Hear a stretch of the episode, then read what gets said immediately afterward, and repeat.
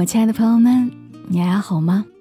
我是默默到来的主播小莫，和你来聊聊我们平常人身上所发生的故事。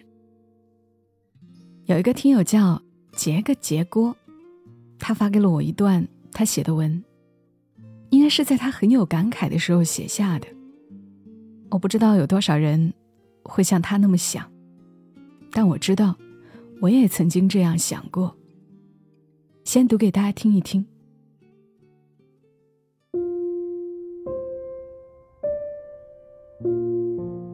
晚上十点的时候，来了个姑娘，一个粉红色的上衣，长得挺好看的。她点菜想吃肉，但是全国景区一个样，价格都很高，一份荤菜九十块。姑娘又舍不得。他问我能不能做半份，我去问大师傅。总是嫌弃我洗碗慢的大师傅白了我一眼，继续翻着大锅里的菜。那么一份菜还炒半份，怎么炒？新疆没有一半的说法。最后姑娘考虑了半天，点了份四十五的干锅土豆片和一碗米饭。上菜的时候我问。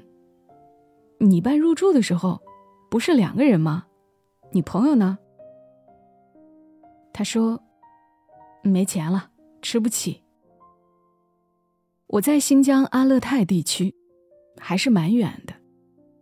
我就说：“都到这儿了，有钱旅游，没钱吃饭啊。”姑娘回答我说：“是啊，钱都花在机票和住宿上了。”想想自己也是在云南的时候，看见青旅里的其他人吃汽锅鸡，自己也想尝尝，但是太贵了，也吃不起。后来看到汪曾祺文章里的汽锅鸡，便开始心心念念了。也不是什么重要的事儿，就是有点小小的遗憾吧。遗憾的，过去几年了，还在想这个汽锅鸡。到底有啥特殊？到底啥味儿呀？以前出游，因为是学生，穷，所以都坐火车的硬座，包括去拉萨，一共四十多小时，海拔提升了，还有高反，住都是青旅，那种七八个人一间房，一个人一张床。晚上能不能休息好，就要看运气了。身上臭的，打呼噜的。最气的是遇上奇葩，半夜外放看抖音的。吃也是选便宜的。反齐滇藏的时候吃了一路的拌面，藏区的物价很贵，普通一份炒饭还是很难吃的那种，要二十块。一个人点菜也舍不得。不像当时，早我一个月骑川藏的一群大学同学，几个人还能点几个菜，然后 A A，每天还能换几个样。因为年轻吧，出去玩穷一点省一点没关系。因为贫穷的我还是想看看世界的。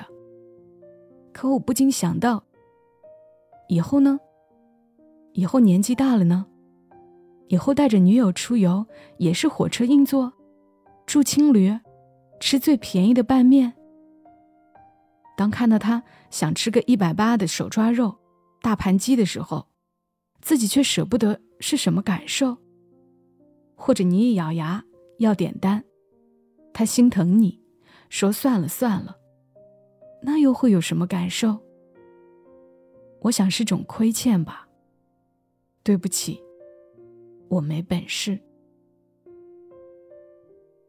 虽然长大了，内心偶尔也像个孩子一样，留恋在某个商品展台前，只是看了看标签，再摸了摸口袋，遗憾但识趣儿的走开，不像个孩子般哭闹：“妈妈，我要。”当自己成为老公、丈夫的时候，妻子看到展台上喜欢的商品。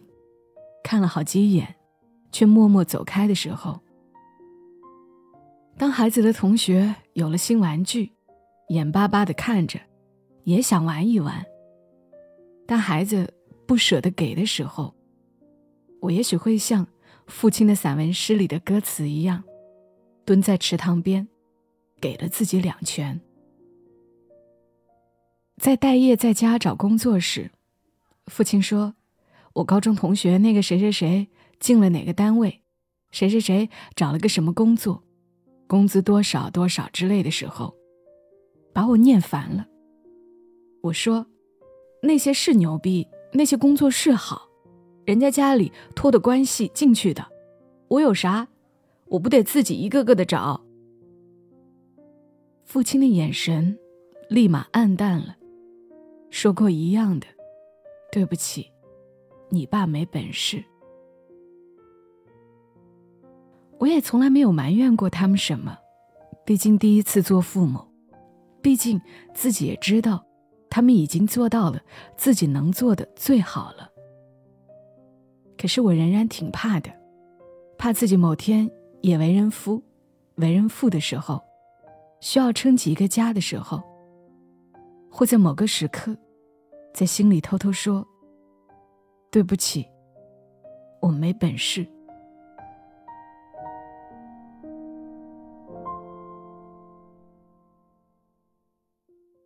看杰哥杰哥这段文字的时候，起初我还会在想：“嗯，还是个学生就能坐飞机去阿勒泰，已经挺好了，超越了我们很多人呢。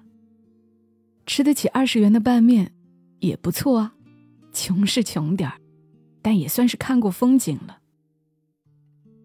毕竟有这样经历的人，都并不普遍了。有人可能一辈子也没有去过新疆这么远的地方，还有人在穷的时候是没有勇气说“我可以点半份吗”。穷的时候更怕别人看不起。在很早期的节目里，偶偶尔也会说起自己穷困窘迫的日子。人穷。就会志短，是真的，没有那些什么大计划，就想着糊过一个月是一个月。当我们每天思考的是明天能不能吃上饭，房租还交不交得上的时候，找工作甚至都只想着找个包吃包住的就好了。所以，处在这样一个时期，有责任心、要自尊的人，是不敢奢望爱情的。遇到喜欢的人，也会选择沉默；遇到不喜欢的人追求，如果对方能给自己一些好处，也很难保证就不会动摇。但很多年纪大一点的过来人，也许已经发现了，只要一天天的不懒散，愿意去做，愿意去尝试，性格克制一点儿，不赌不贪。认真工作，能力匹配上的欲望，那大部分人收入会有比较大的增长，日子是会好起来的。虽然可能年少时很艰难，也曾因为贫穷错过那些心动的人，但也已经不再为衣食住行太过担忧。而且，一旦幸运的遇到了那个合适的、同样有责任心的、相爱的人。在一起生活的话，一加一是绝对会大于二的。往往撑起一个家的，也不仅仅是一个人，而是这个家里的每一个人。而且，我们女孩子看到橱窗里自己想要的东西，也会自己努力去挣钱的。所以，我认为，只要你在认真的对待生活，只要你有那份责任感。不放弃积攒智慧、积攒能力和财富，那不如就放心的交给时间吧。请相信，你未来要遇到的另一半，他也在跟你一样，在努力的生活。也不知道说这些有没有给杰哥一点点的信心，但要感谢你的来稿。虽然感觉这期内容有点像日常恐婚系列。不知道正在听节目的你，听完会有什么样的感触？也欢迎你在评论区来聊一聊。我是小莫，谢谢你听到我，祝你今晚好梦，小莫在深圳，和你说晚安。